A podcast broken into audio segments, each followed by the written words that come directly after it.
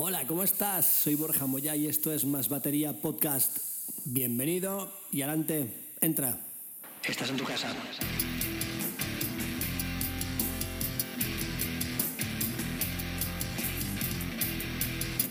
Mensaje de nuestro patrocinador. Compra el libro, cómpralo, compra el libro. Tocar la batería no es tan difícil. No, en serio, si no quieres no lo compres, pero mola mucho. Tocar la batería no es tan difícil, disponible en Amazon en versión papel y en versión Kindle. Ahí la sincronía desincronizada. Eso no. Claro, vosotros dos sois ba- baterías, me toca a mí ser el bajista, ¿no?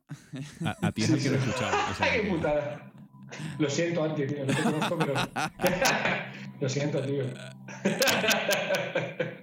¿Tú tocas algún instrumento, Anti? Yo toco varios mal.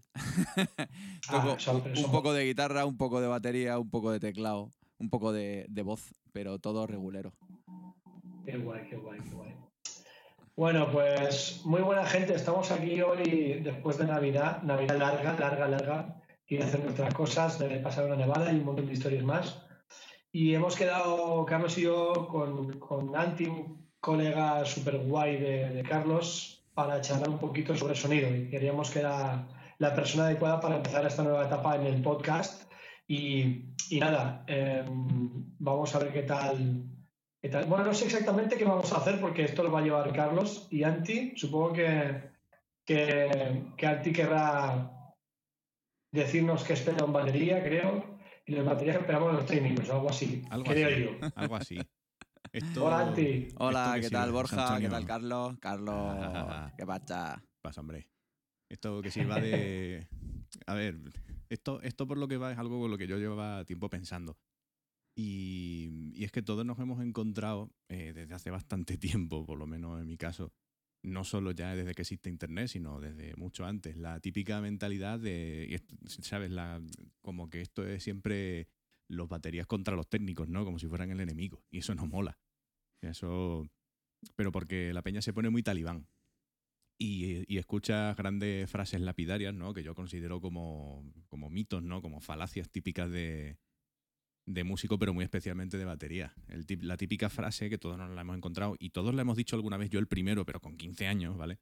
De mm, eh, mi sonido es el que es, es este, y el trabajo del técnico de sonido es reproducirlo ahí fuera. No suena esa frase, ¿no? Sí, claro. Clavada, clavada. Vale, eso es lo típico, pero es que eso se- yo se lo escucho a tíos ya talluditos y profesionales, ¿eh? O sea, no estamos hablando de... Por eso digo que a mí en cierto punto se me pasó y, y yo consideraba que Anti es la persona adecuada para, para hablar de esto, no por nada, sino porque llevamos muchos años currando juntos y creo que nos entendemos más o menos bien. Sí, yo, yo diría que sí. Yo creo que desde fuera se, se deja ver que nos entendemos más o menos bien, que curramos más o menos, pero por eso curramos más o menos rapidito, ¿no? Es una cosa que la gente se sorprende mucho, lo poco... O sea, no, es que tengamos pruebas especialmente cortas, pero no estamos dos horas dándole al bombo. No, y joder, y, me- y menos con, contigo. Y eso, entre otras cosas, porque llevamos muchos años trabajando y porque, y bueno, y en, la- en las bandas en las que llevamos años trabajando, eh, ya sea con, con Leo con Extravaganza y tal, pues es que ya tenemos claro, ¿no? Y eh, tanto tú como, como instrumentista como yo como técnico tenemos claro lo que hace falta para, para la banda. Entonces, bueno, excepto problemas técnicos que se nos pueden dar, lo típico, toca, eh, tom 1, vale, ton 2, no me llega el ton 2. pues ve, ve tocando el ton 3 hasta que me llegue el ton 2, ¿no? Excepto Claro, cosas claro. como esas, que, que por desgracia se dan a veces más de lo que uno quisiera, eh, pues eso vas un poco, eh, uno tiene claro lo que, lo que quiere y ya te lo dan fácil para, para tenerlo, ¿no? Entonces, pues sí, pues... Una cosa, Anti, nada, que. Anti, ¿Quién es Anti? Preséntate un Claro. poquito. Ah. un poquito, porque- Joder, pero ¿Cómo que no me conoces la gente? ¿Cómo que no me conoces? Cago en- A mí, a mí. Es la estrella de nuestro show, tío. No, pues, pues yo, yo tengo una intro así más o menos rápida. Anti ha sido mi técnico de sonido durante muchos años, 15 fácilmente. Uf, Nosotros sí. nos conocemos de 2006, desde que yo entré a tocar con Extravaganza. Y desde entonces ha habido pocos intervalos de tiempo en los que no hayamos estado currando. ¿Cómo, ¿Cómo pasa el tiempo, Carlos? ¿Cómo Pues pasa esto- el tiempo? estamos, estamos viejunos, pero lo seguimos petando. Madre mía. como bono. Como bueno. Y entonces eso, eh, aparte, aparte, pues yo que sé, es un técnico con, con experiencia, ¿vale? Tanto en directo como, como en estudio. Cuéntanos, cuéntanos, Antonio, alguna, algunas experiencias tuyas así, unas vicisitudes. Cuéntanos, Paca. Pero en no sé, plan alguna cosa que hayas hecho así señalada.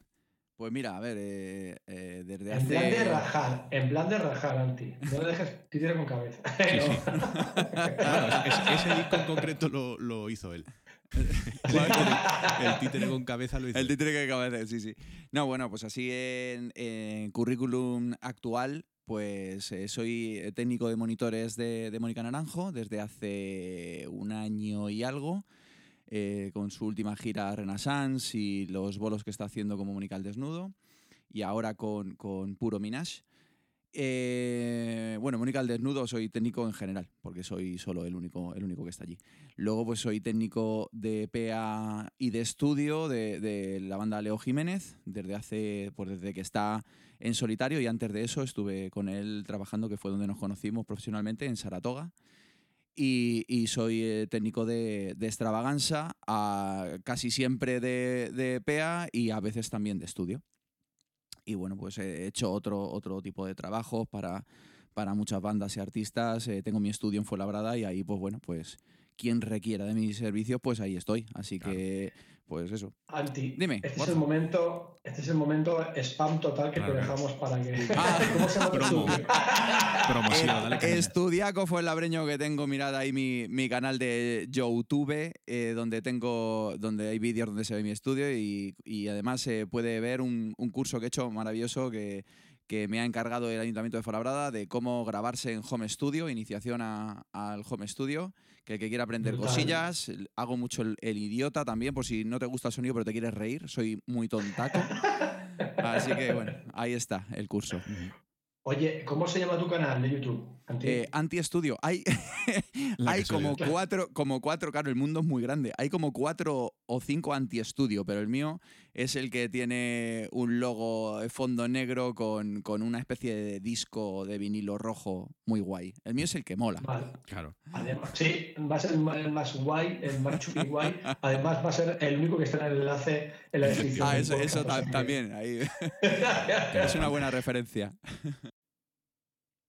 Pues eso, entonces, hechas la- las presentaciones, ¿no?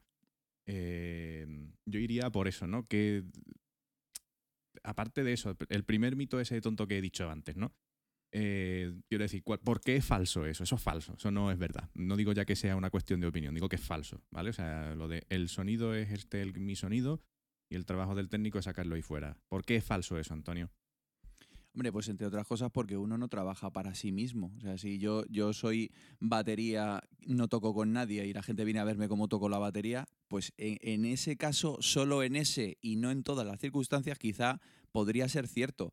Pero la realidad es que tú tocas con más gente, que tocas un estilo determinado, eh, una música determinada y, y a lo mejor, eh, como nadie está en posesión de la verdad, a lo mejor el sonido que estás sacando no, no es que no sea el más adecuado, que también puede darse el caso, sino que necesita de unos retoques porque no tocas solo con tu batería, sino con una microfonía, con una sala que tiene X resonancia, con un equipo de sonido y hace falta matizar. Cuanto mejor das ese sonido, más fácil lo das para que se saque, pues menos retoques habrá que hacer. Pero la realidad es que, por ejemplo, un bombo de metal ya puedes afinarlo como te dé la gana, que va a haber que hacerle unas correcciones de ecualización para que suene a lo que te pide el estilo de, que es metal, ¿no? Pues con, un pico normalmente en 5 kHz, con un rebaje entre 300 y 500, o sea, esas cosas eh, no te las da el bombo, ni siquiera te las da el micro, se tienen que hacer y es que son parte del lenguaje, del lenguaje, del estilo que, hace falta para que encaje en lo que la gente espera y lo la gente está acostumbrada por, por lo que ha escuchado durante ni se sabe el tiempo en ese estilo. Sí, como resumen. Guapamente, es que es eso. Aparte de. además, la- a mí la que, la que yo entendí hace tiempo, y y es la segunda parte, es la de es que el trabajo del técnico, tío, es que el trabajo del técnico es hacer que la banda suene bien. Fuera. Ahí está, claro. Claro, no solo tu batería, la banda. Y si, la batería, eh, el bombo no está perfectamente encajado con el sonido del bajo, hay que cambiar uno de los dos o los dos. y si los bombos no están bien afinados o, o- no tienen coherencia para lo que necesita la canción, pues hay que, hay que darle una vuelta. Y con todo, y los platos, hay chorrocientos tipos de platos que encajan más o menos. Mira, Muse, se me acaba de pasar por la cabeza. Muse necesita de un tipo de plato concreto. La banda funciona como, como una maquinaria totalmente engranada y engrasada y todos los elementos tienen sentido para con la banda. No te puede venir el batería y decir, no, a mí es que me gusta mucho ese crash, macho, pero es que ese crash suena muy duro, necesitamos un crash blando que rellene porque soy solo un guitarrista, etcétera, etcétera. No sé. Eh, es que me parece que uno de los mejores ejemplos para, para esto que estamos hablando. Hace falta funcionar eh, como un todo para hacer una, eh, en este sentido, pues un- una obra musical, ¿no? Que, que- que no solo funcione en lo musical, sino en lo, en lo sónico, ¿no? Por llamarlo de algún modo, si, si es que se puede decir esa palabra. Sí, sí. Claro que sí. De todas formas, yo, yo también entiendo que si la, si la banda ya en sí es gente que lleva mucho tiempo tocando, tienen su sonido más o menos definido, creo que el trabajo del técnico le va a ser bastante más sencillo que la, que la banda suene, ¿no? O sea, no es como, no es el caso de, de cuatro músicos de estudio que aunque lleven tiempo tocando de sesión, que cada uno tiene su sonido y es más complicado igual a- acoplar el sonido. Mm, Depende. eh, a ver, di tú, Carlos, que yo A si es, que, quieres. es que aquí es donde yo me pongo en la posición del músico de estudio. El músico de estudio, por lo general, tiene más conciencia de sonido Ay, ay, ay. que la banda media. Porque la banda, y esto no, no quiero tirar mierda a nadie, sino porque es un fenómeno completamente normal. Eh, tu local de ensayo no suena igual que un estudio y no suena igual que un directo. Entonces muchas veces las bandas, cada día menos, ¿eh? o sea, cada día la, gente se está poniendo más las pilas con eso, porque ahora a día de hoy mm, hay más medios al respecto y más baratos y es más fácil empezar a ponerse las pilas, ¿no? Y también un poco por necesidad a día de hoy, porque como estás confinado, pues tienes que empezar a aprender un poquito más de hacerte tú las cosas. Pero eh, por lo general, eh, todo esto empieza con, con la señal que tú estás enviando a un técnico de sonido. Vamos a empezar por ahí. Y cuando tú tienes esa conciencia ya y llevas tanto tiempo trabajando en ese aspecto y si te pones un poquito las pilas, tienes más papeletas de que eso funcione. ¿Vale? Pero por lo que te digo, porque es que muchas veces no nos damos cuenta de que tu sonido en el local ni siquiera en el local. O sea, tu sonido, por ejemplo, como batería, fíjate lo que te digo, tu perspectiva del sonido dentro está viciada. O sea, eso no es lo que, mm, lo que tú estás escuchando sentado en el sillín a medio metro de la caja. Eso no es lo que está captando el micro. No sé si me explico. Mira, puedo, puedo de- decir una cosa que, Sí, sí. que, que yo creo que va a hacer que mucha gente entienda. Mm. Eh, tu sonido a veces no depende ni de tu instrumento. Eh, muchas veces no va a depender de tu instrumento. Carlos puede coger su batería, una batería de gama alta de la leche, puede afinarla perfectamente, se sienta él, toca y tenemos un sonido cojonudo. Ahora, esa misma batería me siento yo, que soy aficionado a la batería, y la batería ya no va a sonar igual, porque yo no le pego igual. No le pego igual, y, no solo es que no le pegue igual, porque se sienta otra batería profesional que sepa, y no, no sonará igual del todo, seguro, pero sonará bien. Pero me siento yo y van a sonar armónicos por donde no son, porque no le voy a dar justo en el centro del parche, porque no le voy a dar bien con, de fuerza, porque un plato va a estar disparado de volumen respecto a otro, porque yo no le sé dar, no sé dar bien, no le sé dar como le, le- le va a dar un batería profesional. Y es que ese es el sonido. Mira, voy a, voy a poneros un ejemplo. Esto, esto a más de uno es, posi- es posible que le siente como una pata en las narices, pero lo que decías de, las bandas, de las bandas, eh, mm, eh, bandas en sí mismas, ¿no? O bandas formadas por mercenarios. Tenemos el ejemplo de, yo vi, no puedo decir el nombre porque no lo recuerdo, ¿no? Pero cuando se reunió después de no sé cuántos años la E Street Band con, con Springsteen, e hicieron como una especie de, de- documental pequeño, ¿no? En el que se veía como en el estudio estaban preparando la grabación, porque no se veían de hacía años, y lo primero que iban a hacer era, hola, ¿qué tal? Vamos a grabar. O sea, esta gente es la hostia, ¿no? Entonces, mientras estaban preparando el estudio y eh, preparando microfonía, ellos se daban un abrazo de, ¿qué tal? ¿Qué pacha? ¿Cómo va eso y tal? Y después del abrazo vino él, todos sentados con una libreta y Springsteen explicando, pues esta canción va de tal y esto cual, yo he pensado que aquí podrías hacer tal o no sé qué, no sé cuánto, vale, bla, bla, bla, bla. Se ponen cada uno en su sitio, un, dos, tres, y eso sonaba que daba gloria escucharlo. Y cuando terminaron esa primera toma, después de no, no, no es que no hubieran tocado esa canción nunca, es que no lle- llevaban sin tocar juntos ni se sabe los años. Y después de esa toma dijeron, oye, pues tal parte me ha molado, tal. Pues estaba todo jodidamente improvisado. Esa parte me ha gustado, eso tal, haz esto, haz lo otro. Hicieron una segunda toma y era la del disco. O sea, flípalo. Y luego, sin embargo, tenemos ejemplos de gente como Nirvana, a los cuales adoro, es mega fan, y fueron una de las razones por las que yo me metí a tocar música, Nirvana, pero Nirvana era gente que, que se tomaba súper en serio lo que hacían y, tenían la filosofía de que una banda eh, que se dedicara profesionalmente a tocar, y ellos antes de poder dedicarse profesionalmente ya lo hacían, tenían que tocar no sé cuántas horas todos los días. Porque decían, si una persona va a currar y curra ocho horas, mi- si mi curro es tocar, tengo que tocar ocho horas. Y con todo y con eso, Nirvana no era una banda que sonara especialmente bien.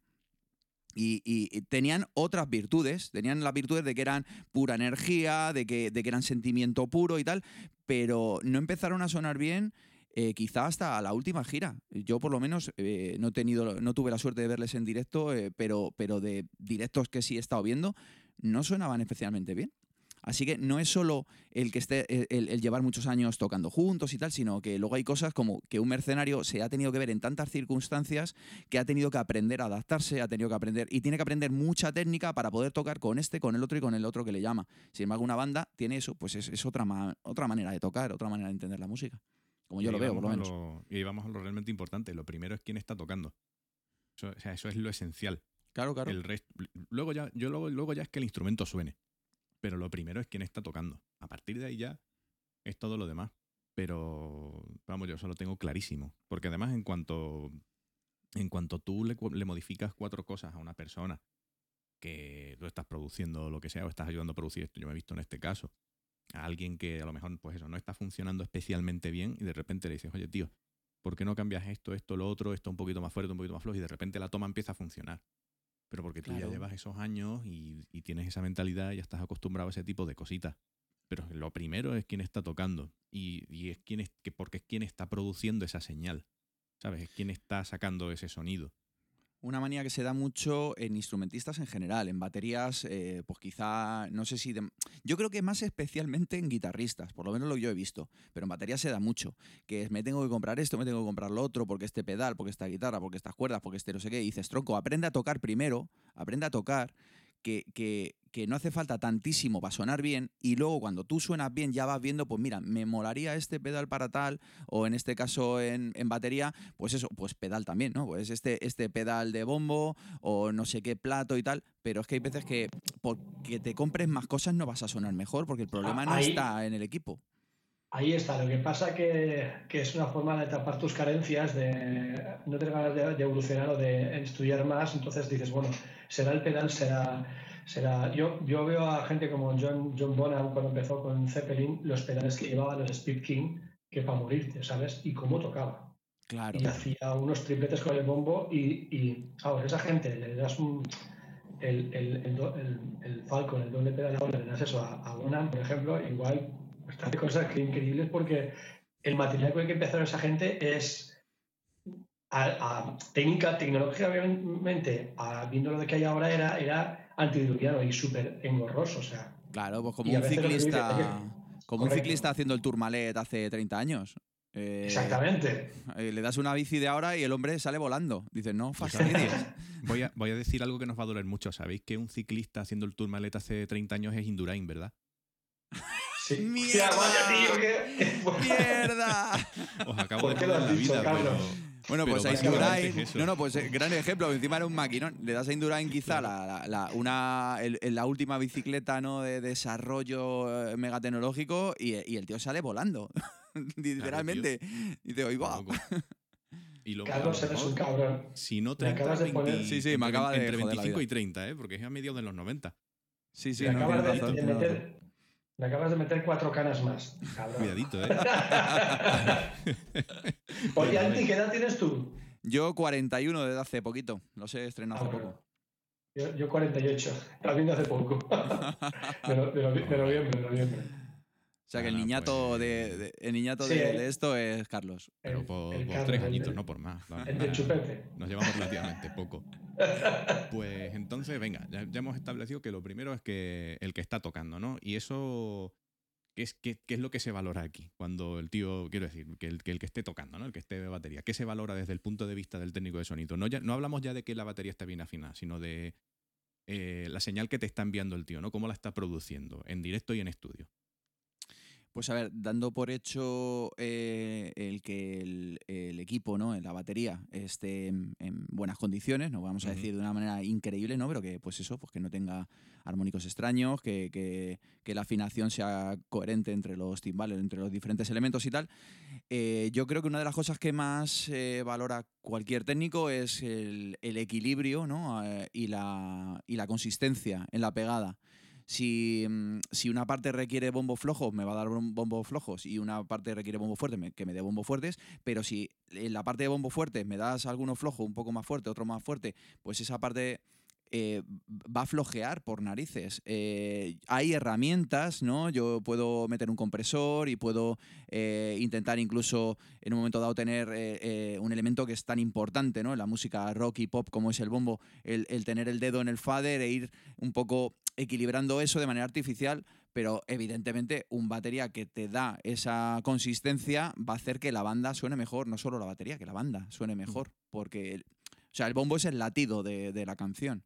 Sí, eh, una cosa, eh, perdona que te corte antes, porque a veces, si quien no conoce las herramientas de sonido piensa que, que el conversor, aunque ayude mucho a la estabilidad del sonido y a, la, y a, que suene con una consistencia, tampoco es mágico. Tampoco el, el- el- el conversor puede llegar a hacer tu trabajo, ¿no? Claro, no, a ver, yo, yo mm, considero que, que hoy por hoy cada vez salen herramientas más, más eh, increíbles, ¿no? Hay cosas que ya hace, hace un tiempo eh, habríamos considerado magia, pero realmente la magia como tal eh, todavía, casi casi se puede decir que todavía no existe, porque incluso el autotune, que la gente se cree que con un autotune suena cualquiera, y no es verdad. Otra cosa es que hoy en día haya ciertos eh, mm, personajes, porque no me, no me atrevo ni, ni- no les llamaría artistas nunca, en mi opinión, y solo, y solo en mi opinión.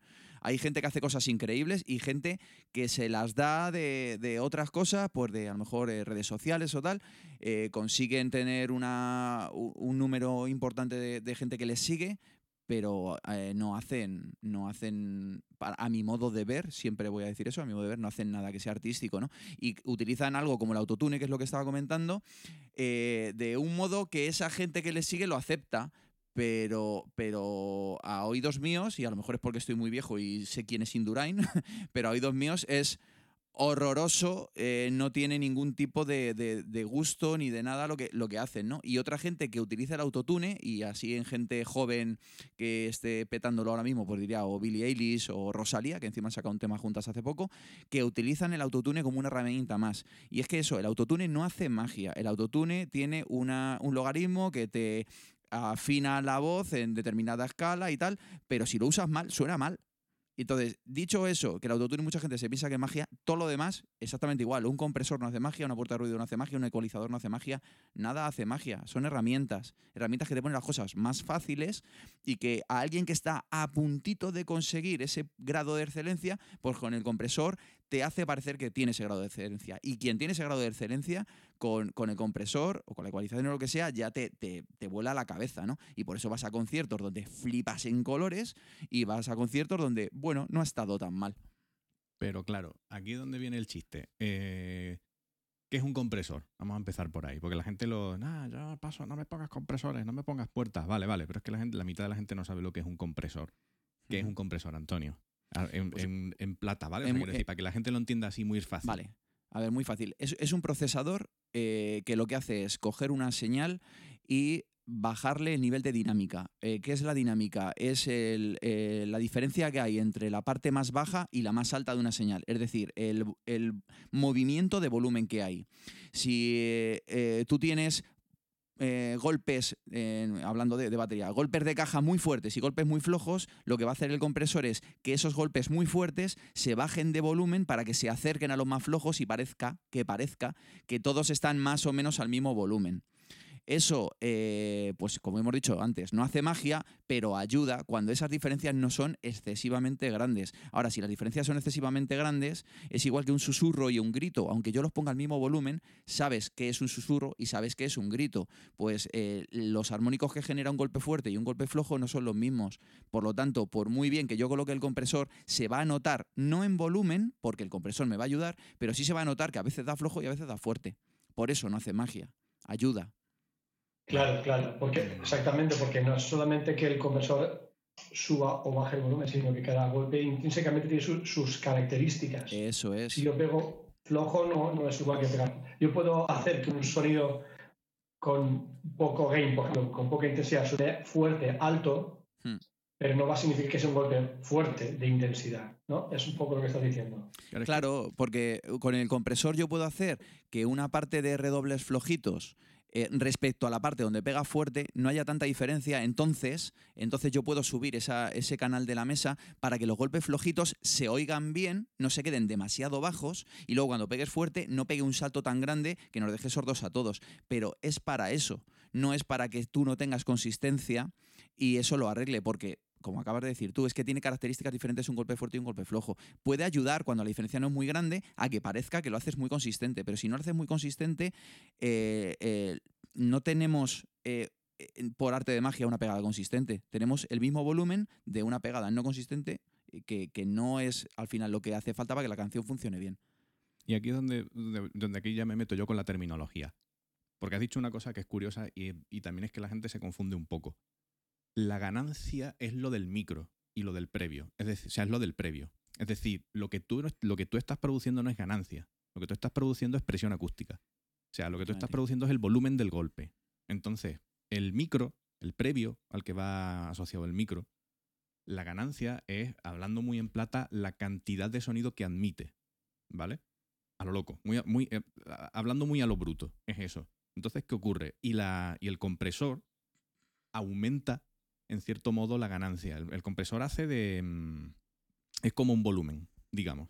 ¿Vale? Aumenta el margen, el margen, o sea, reduce el margen dinámico de la señal para poder subir. Realmente lo que hace es, mm, en vez de aumentar, baja el techo. Baja, eso es, baja el techo, baja la parte más alta para que la más baja eh, la puedas subir y nunca lleguemos al límite más alto y, y, se oiga más eso, con menos diferencia de volumen mm. entre el flojo y el fuerte. Entonces, claro, cuando tú, cuando tú estás siguiendo hablando de lo mismo, ¿vale? Y esto ya es la relación, para establecer la relación entre el golpe que tú das y lo que pasa después. Porque aquí es donde viene, donde, donde se convierte en falso lo que dice la peña, lo de mi sonido es mi sonido y tal y cual pascual. ¿Qué ocurre? Yo doy un golpe, ¿vale? El que sea. Supongamos, yo soy un tío más o menos consistente tocando, creo. Aquí Tony me puede decir, tienes tus días malos. Pero, por lo general yo entiendo que tengo que ser más o menos consistente y que yo tengo que enviar una señal suficiente a un micrófono. ¿Por qué? Porque cuando, si tú no envías la señal suficiente, primero por supuesto estamos hablando de que, sí, no, es, no tiene las mismas cualidades el sonido flojo que, que tú cuando tú tocas flojo y cuando tocas fuerte pero además no admite, quiero decir, no está entrando la misma cantidad de información en un micro, eh, ni la misma información en un micro si tiene más o menos ganancia, ¿vale? Quiero decir, no está entrando la misma cantidad de armónicos para empezar, pero, pero así, de entrada. Cuando tú estás tocando con suficiente potencia, y no quiero decir aquí que esto haya que tocar siempre a toda leche de volumen, simplemente que tú le estás enviando una buena señal, eh, el micro no va a necesitar tanta ganancia. Entonces, eh, no van a entrar tantísimos armónicos. y eso estamos partiendo además de la base de que no haya disonancias en los armónicos. Eso ya es parte de la afinación. Pero además de todo, no solo es del propio elemento de cercanía que está captando, por ejemplo, un tom, que son los, suelen ser los más complicados. Es que encima, si tú tienes que subirle más la ganancia a los micros, te va a empezar a captar mucho más los elementos que tiene alrededor. Claro. Y ahí es donde ya y eso a lo mejor, si tú eres Benny Greb, y porque, porque es de los, de los que vemos normalmente diciéndolo, ¿no? De él se coloca las cosas muy bajitas y tal, y toca tal, y la mayor parte de su sonido viene de los aéreos. Todo eso está muy bien, si tú no tocas metal. Si tú no tocas rock y no tocas metal, eso está muy bien. Pero es que si tú tocas música de cierta intensidad, necesitas la proximidad de los micros, porque es que si no, no, no es ese el sonido. Y es más, el, eh, pues eso, en ejemplos de, de gente que quiera tocar metal con los platos muy bajos. O sea, estamos en, en la gente que en los 80 los llevaba a la altura de un tío de dos metros puesto de pie, que, que- bueno, que la verdad es que para, para el tema de microfonía venía pues casi bien, ¿no? Pero era una cuestión estética y para destacar y estirar mucho los brazos cuando se daban los platos y tal. Y hemos ido a veces al- a lo contrario, que es lo que tú dices, de, de ex- excesivamente pegados. Y es que justo lo que tú has dicho, o sea, si tocas jazz, que, que casi todo va a salir de ambiente, el, el tenerlos muy pegados, si, si te ayuda a, a- a tocar de una manera X y tal, pues está genial, porque es que tampoco tiene tantísima importancia eh, esto que estamos hablando de, de- de- ponerle micro al tom. eh, o sea, de hecho, yo creo que, que sería hasta contraproducente. Pero en, en metal hace falta que los elementos estén muy separados, que se oiga todo muy separado, que, que tenga mucha contundencia cada golpe que se da en, en las maderas. El tener el plato al lado hace que se me cuele plato por los timbales brutalmente. Además, eso va a pasar casi siempre. Pero, pero claro, coño, ayúdame. O sea, no me lo pongas tan cerca que sea casi imposible. Y ni puertas de ruido ni leches en vinagre. O sea, es que en el caso, en el caso en el que yo pueda tener una puerta de ruido mágica que sepa exactamente cuándo estás tocando el tom, que, que eso no existe, yo le puedo decir a la puerta que se dispare con determinadas frecuencias que los platos en principio no van a tener eh, y yo puedo ajustarlo de una manera que casi casi seguro se va a abrir solo cuando le des al tom. Pero es que en el momento en que se abre, se abre para todo. Si tú estás machacando el plato y justo en el golpe de timbal se abre la puerta, se cuela en ese golpe de timbal todo el plato que estés tocando. Con lo cual, estás, en vez de ser, en vez de ser tutum, tutum, tutum, suena chichun, chichun, chichun, porque se está colando plato en ese golpe. Sí, así que ahí ne- necesitamos que la persona nos dé una señal que nos facilite el sonar bien. Ya no es, joder, no quieres currar, no, es que por muy bien que curre eso no se puede hacer. No, no, no, ahora mismo no hay magia. Claro, es que yo- eh, una de las, de las, creo que de las misiones fundamentales de lo del chat de hoy es que la gente entienda un poquito, solo un poquito, cómo funciona el sonido y cómo, lo que tú dices, yo puedo hacer mi trabajo, pero no soy mago. Hmm. Si el micro tiene una puerta, pero lo abre, abre para que entre todo. Plato, tom, caja, el que tira al lado. Entonces, eso, por ejemplo, yo tengo a veces muchos problemas con, porque igual, igual que Carlos, yo canto, yo canto más mal, él canta más bien, evidentemente, pero... Tengo Entonces, yo tengo un, mic- yo tengo un micro, un, un Audix eh, de condensador que suena súper finito, pero es una putada. Para la batería, para un batería, yo es de diadema. No, no lo- no uso como nada. Y claro, para ajustar eso es casi misión imposible. De hecho, cuando me sonorizo yo, que va a módulos pequeños, que es lo que yo hago normalmente, eh, lo, lo considero otro microambiente directamente, porque si no, a- aislar mi voz del resto de la batería es eh, misión No, imposible No, no se puede. No se puede. Una cosa así eh, tendrías que proyectar muchísimo, que fuera un micro duro, o sea, un micro de condensador ahí te está fastidiando la vida. Sería más, eh, ayudaría más que fuera un micro dinámico, que fuera, pues, eh, como mínimo hipercardioide, porque muchos de los diademas son omnis, y claro, eso ya es que es un horror. Y, mm, y luego ecualización. Carlos, por ejemplo, que hace, que hace coros, eh, yo la ecualización que le pongo a ese micrófono no es la quizá la, la más adecuada si fuera una voz solista, pero es la ecualización que hace falta para que su voz pueda salir sin meterme mucho más platos en la mezcla. Y es que le, le hago, le hago un corte en agudos, le meto un, un filtro paso bajo hasta pues, eh, pues hasta 8000 o así y luego eh, suelo poner un deiser un poco fuerte en, en la parte donde más se me esté metiendo los platos que de- eh, cambia un poco dependiendo de- del día porque puede cambiar el micrófono o puede cambiar la posición del micrófono respecto a los platos y la, la acústica de la propia sala me puede afectar. Y, y entonces si la voz sola de Carlos eh, no suena especialmente bonita, pero sumándose a la voz de, de Leo en coros sale perfectamente la armonía y se entiende perfectamente porque todos esos agudos que le faltan me los está dando la mezcla en general. Ya, ya, Eh, ya. el, des, el Deser, ¿qué es exactamente? Así, así El. Deiser es, es eh, un compresor que actúa en una banda muy concreta y para lo que se suele usar es para la banda que va desde 2 kilohercios aproximadamente hasta los 16 o 20 mil, porque es donde se pueden producir resonancias muy feas de una de las frecuencias que producen las S. Ah. Al tener sobre todo el micro cerca, ¿no? Pero bueno, a- no tan cerca también se puede producir la S. Mm. Y, y, mm, en este caso no son S lo que me produce la resonancia fea en esas frecuencias agudas, sino son los propios platos que se me meten por ahí. Claro. Entonces lo uso para eliminar esas frecuencias. Eliminar, Ah. bueno, reducir, que para el caso. Lo cual nos lleva a un tema súper chulo, así tangencialmente. Lo de las frecuencias, lo del espectro, tío. Eso. Yo creo que uno de los momentos de claridad de mi vida respecto al sonido fue cuando, cuando fui plenamente consciente de que hay un montón de cosas que salen exactamente por el mismo sitio en el espectro. Y. ¿Vale? B- básicamente, la caja, la guitarra y la voz, por ejemplo. Sí, tienen, tienen la frecuencia fundamental la tienen muy cerca. Mm. Están todas muy cerca. Sí, eso es. Y, y hay cosas que por eso hablamos de lo que de que el, el técnico de sonido su trabajo es hacer que todo coexista. Entonces Claro. tú como batería no, no puedes pretender, ¿sabes? Igual que tú, pues eso, como batería corista, no puedes pretender que tu voz suene perfecto. O, o por lo menos no sin sacrificios, ¿vale? O sea, sin sacrificios de sonido. Pero tú no puedes Claro. pretender que un instrumento con la batería que ocupe, que es el que puede ser el que más rango ocupe en cuanto a frecuencias de, de todos los instrumentos, porque todo tiene un rango más o menos útil. Del- pues, quiero decir, la guitarra tiene un rango útil muy determinado. Eh, la voz tiene un rango útil muy determinado, quiero decir, la Sí. fundamental, ¿no? Todo lo que.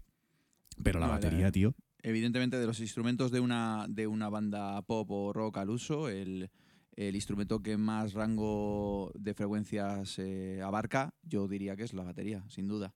El bajo, dependiendo del sonido del bajo, puede, puede estar cerca, ¿eh? porque Mm. aunque no es lo importante la parte alta del bajo, pero puede llegar muy alto. En, y si no, ahí tienes a los Korn, por ejemplo. de- Claro, pero eso, de ejemplo. pero eso, habría- Pero pero sí, eso la hablaríamos batería- del. Eso ya es timbre.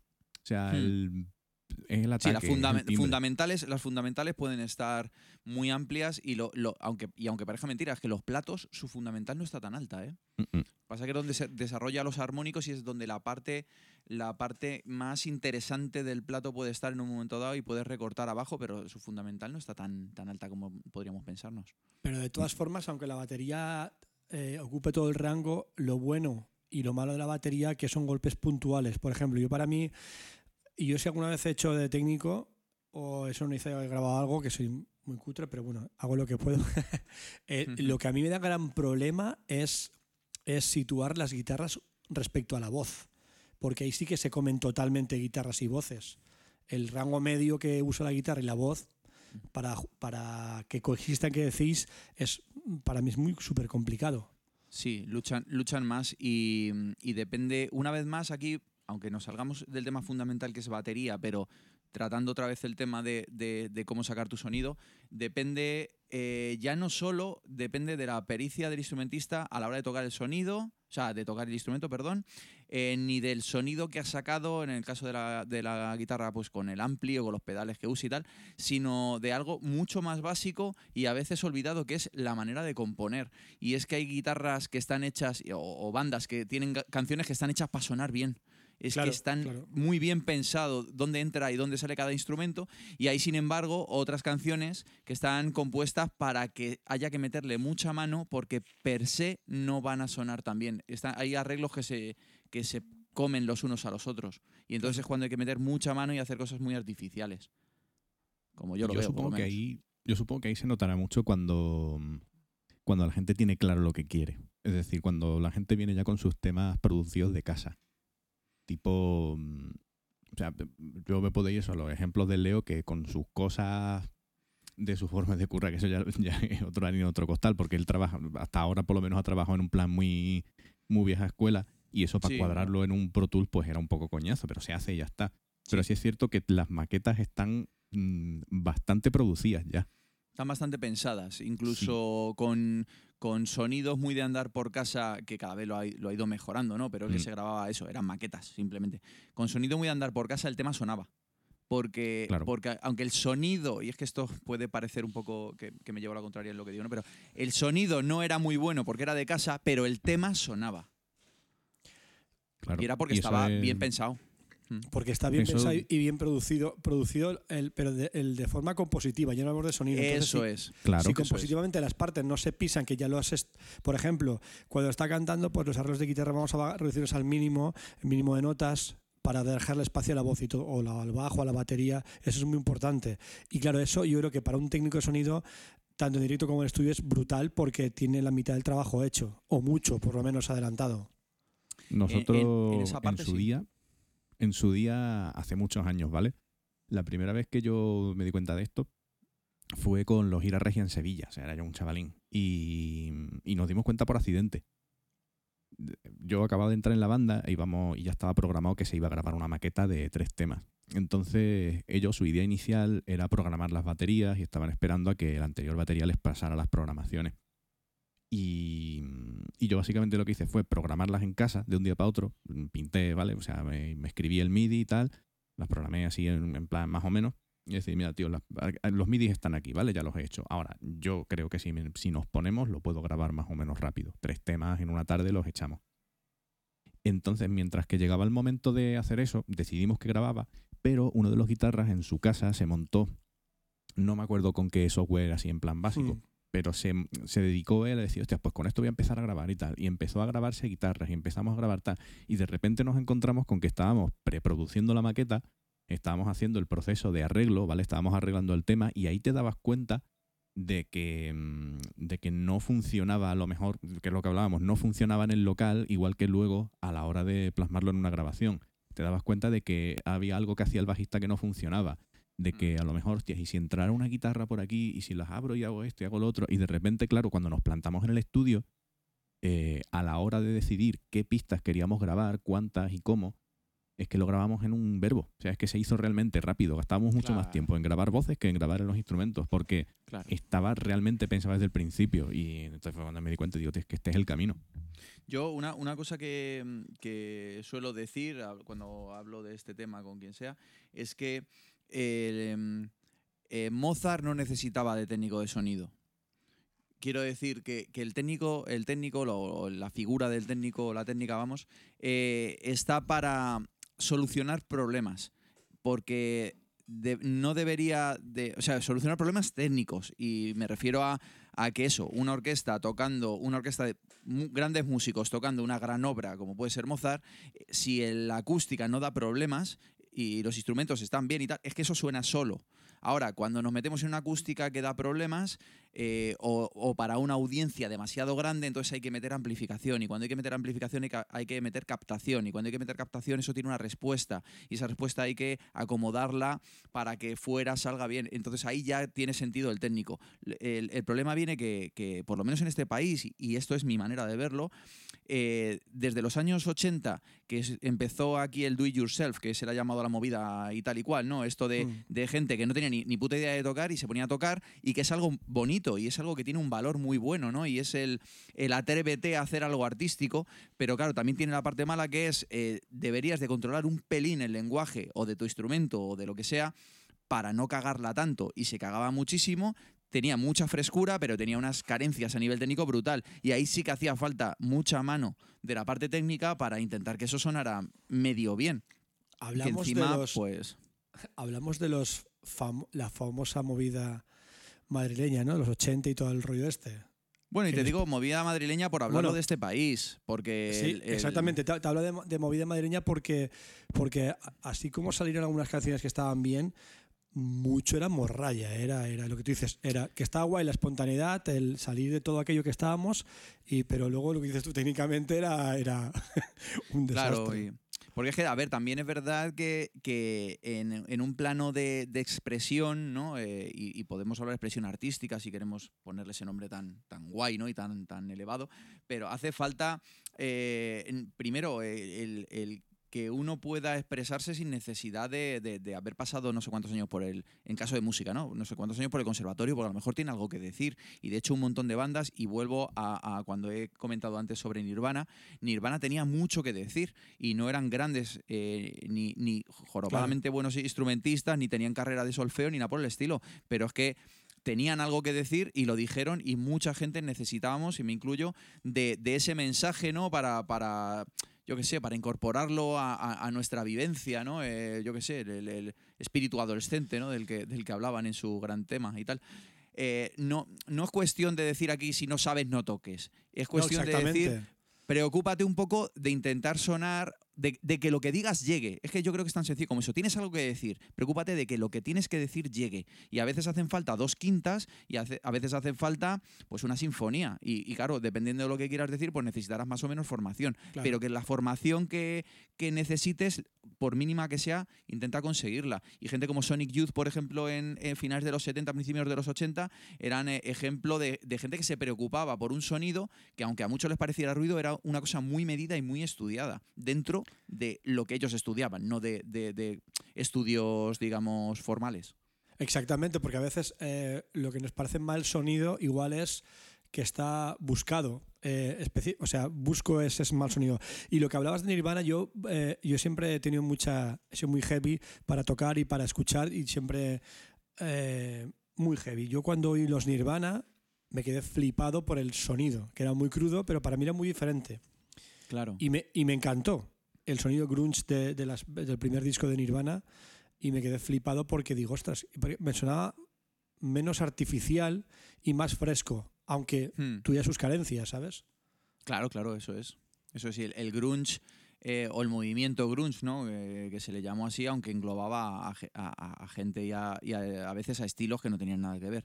Pero el movimiento americano de principios de los 90 eh, tenía mucho de fresco y mucho de, gente que, mm, que tenía algo que decir y a veces con más o con, o con menos pericia técnica, ¿no? Eh, pues están Smashing Pumpkins, que Billy Corgan era casi un virtuoso de la guitarra, que incluso ha llegado a dar lecciones a, mm, a Guitar Heroes y tal, porque el tío yo creo que se podría considerar un Guitar Hero.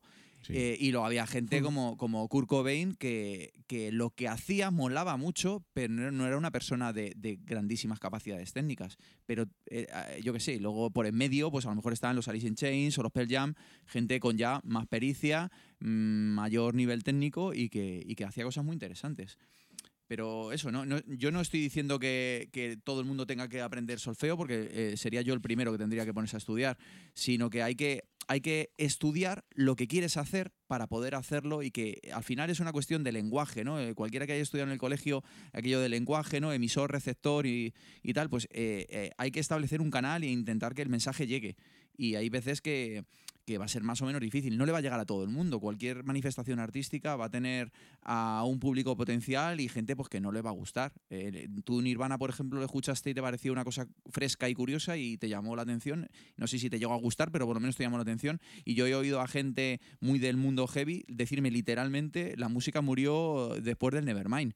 Que dices, vete a... Sí, bueno, sí, bueno, eso- Lo, lo- lo que pasa que el mundo heavy es, para mí, más talibán que el, que el mundo jazzero, tío, porque Es que es lo que te iba a increíble decir. lo que digo, bueno, el hay, heavy hay es, gente es otro que- mundo aparte.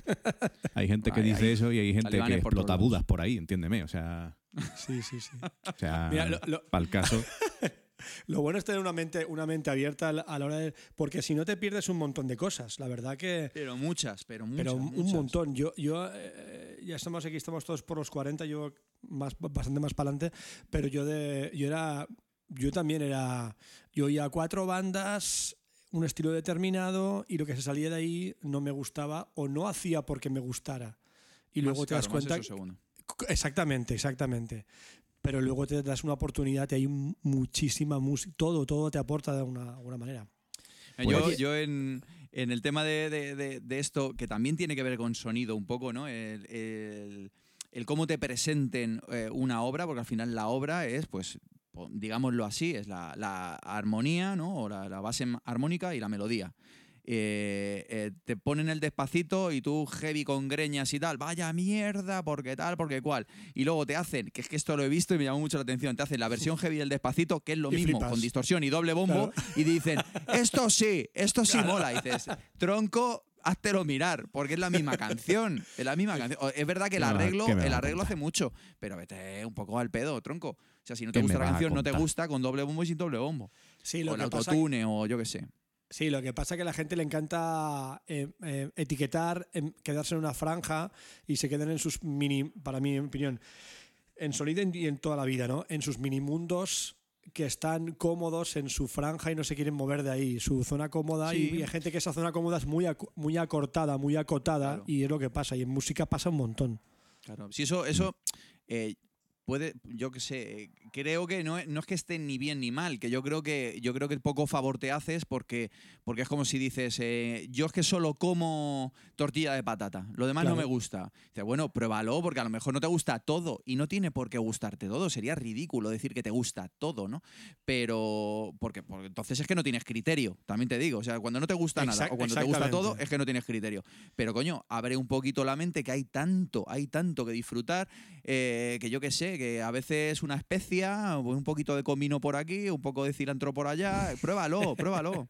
Pues esto es igual, pues a veces el autotune, pues eh, bien usado mola un montón. Yo con, Sí, con sí. el disco de Rosalía me quedé muy flipado, a mí me parecía un cojonudo, vamos. Es interesante Claro. como mínimo, ¿eh? O sea, Sí, a mí me sí. pareció un, Eso, un como mínimo concepto interesante. curioso. Es, es una herramienta más. El problema es no tener miedo a usar las herramientas. Yo, yo he estado viendo ahora hace. Bueno, mi mujer es de Uruguay y me pasó el grupo El Cuarteto de Nos, que está muy guay. Y hay dos o tres canciones, un par de canciones que usan el autotune y, y canta por soleares que lo están usando, pero está hecho así adrede, para buscar Claro. exactamente el autotune como instrumento realmente, como un arreglo pensado y, y- y creativo. Pero ahora Claro. vámonos, vámonos al otro extremo ahora, venga, por, Venga, por agilizar. Eh, los Gojira, Antonio. Vamos Guau. a los otros extremos. Wow. Vale, porque ese- es que ese caso lo hemos vivido Cuento, en primera cuento, persona. cuento mi Sí. experiencia Sí, porque es la misma que la mía. Claro, mira, eh, Gojira, eh, la primera vez que los escucho en mi vida, eh, Leo diciéndome, esta banda la tienes que escuchar, tronco, eh, era el aquel Viña Rock que se, que se produjo por partida 2007. doble. 2007, fíjate, yo no me acordaba de la fecha. Sí, el de, Pues pero sí. porque, porque fue un año después de entrar yo en la banda. O sea, mm, Ajá. Es que me acuerdo que fue aquel. Fue ese año que, que hubo eh, Viña Rock en Villarrobledo y en, y en En Benicàssim. Benicàssim. Y nosotros estuvimos en el de Benicàssim.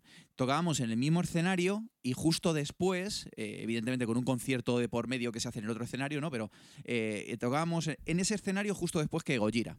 Y me acuerdo de estar eh, ahí entre el público y, y decirme, Leo, tío, pon la oreja a esto y tal. Empieza esa despeinaron. intro. Es Nos despeinaron. increíble, incre- O sea, yo la sensación que tuve, sea, me quise morir. Porque dije, ¿cómo se puede sonar así desde la primera puñetera nota en un festival que yo he ido varias veces al Viña Rock y tiene su dificultad por- porque no puedes hacer prueba, etcétera? Y de repente sonar tan jorobadamente brutales.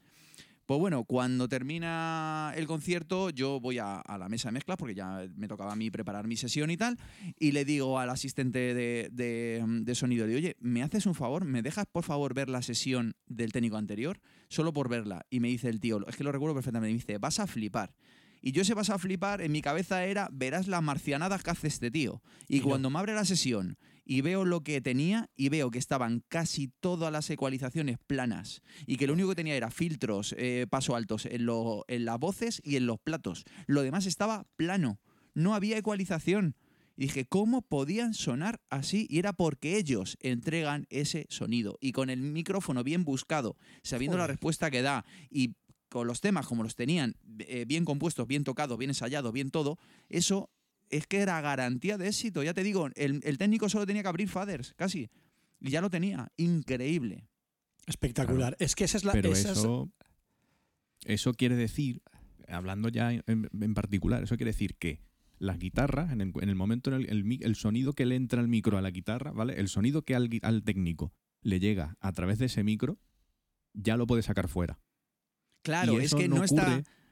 Eso es cuando tú hablabas de lo de entregar, eh, de mi sonido, de batería, etcétera, etcétera. Es que eso lo- es justo lo que tú estabas diciendo. Ese sonido no está buscado para yo escuchar el ampli y luego ya ver cómo lo capto y ya ver cómo lo trato. Ese sonido estaba pensado para con este sonido, con este ampli delante y con este, estas correcciones que tenga que hacer en PA, ese sonido ya es el que yo quiero. Entonces, a lo mejor ese sonido se buscó con el micro delante, Claro. no con la oreja a dos Claro. metros. Claro, ahí es lo que yo me refería antes cuando os dije una banda de temas propios, de que ya tengan su sonido ellos buscado, pero pensado para el directo también. O sea, me refería, yo lo he explicado peor, me, me refería justamente a eso, a tener la capacidad de, desde, la, desde la primera nota que estoy componiendo, para que eso se haga así.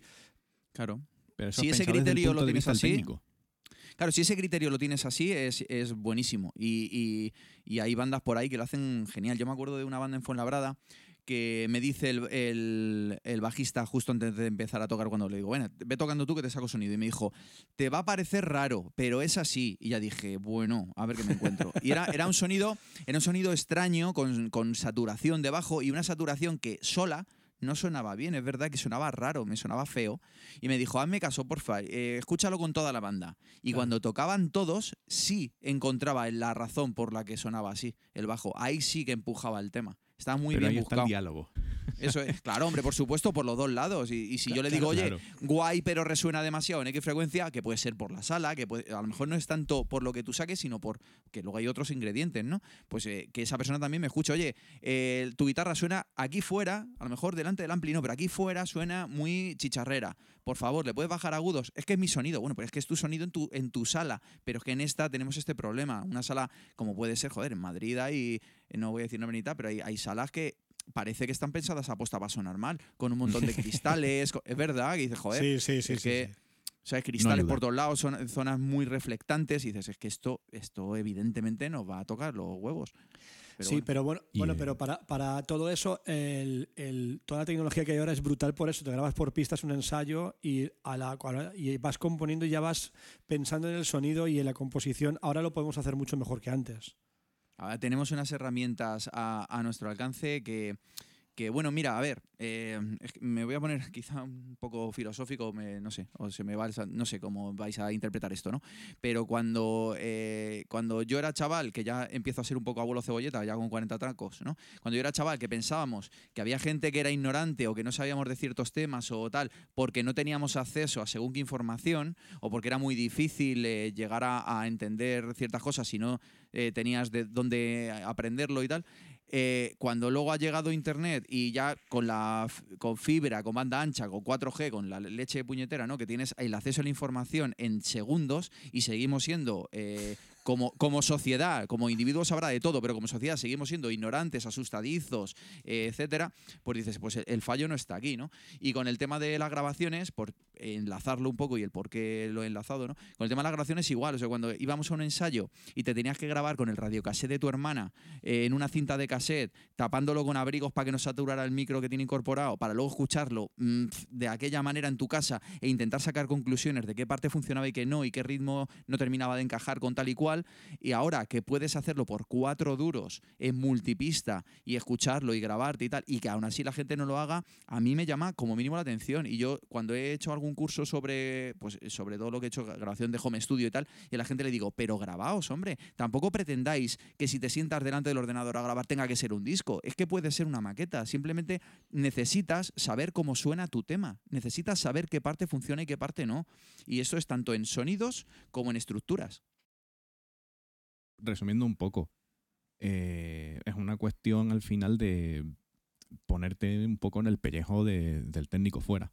Quiero decir, los técnicos milagros no están para hacer milagros, básicamente. No están para ni, eso. En, ni en directo ni en estudio, las cosas como son. Aunque No se puedan llegar a hacer cosas, eso es. Aunque se puedan llegar a hacer cosas que pueden parecer milagros.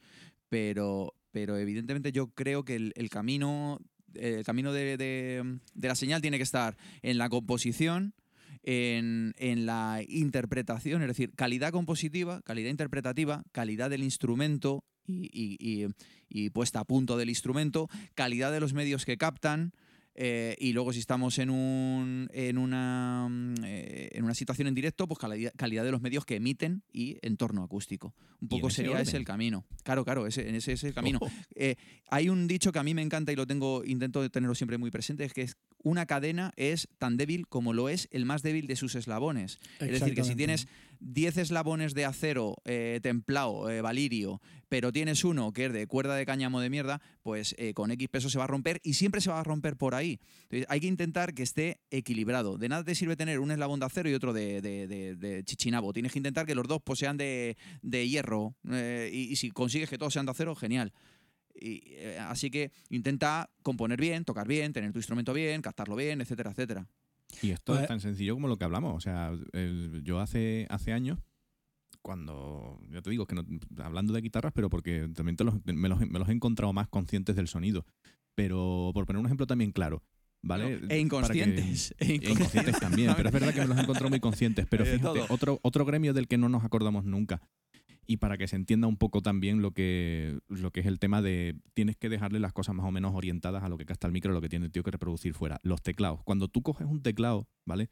Los presets de los sintetizadores y de los teclados en general están pensados para que tú cuando lo pongas en una tienda eso te, te despeine, te apabulle, ¿no? Eso es.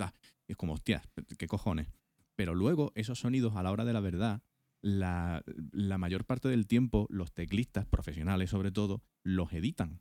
Los tienen que editar, Claro. porque es que tienen que dejarlos en un rango útil que a ellos les funcione para, para que eso coexista con el resto de la banda. Y además es.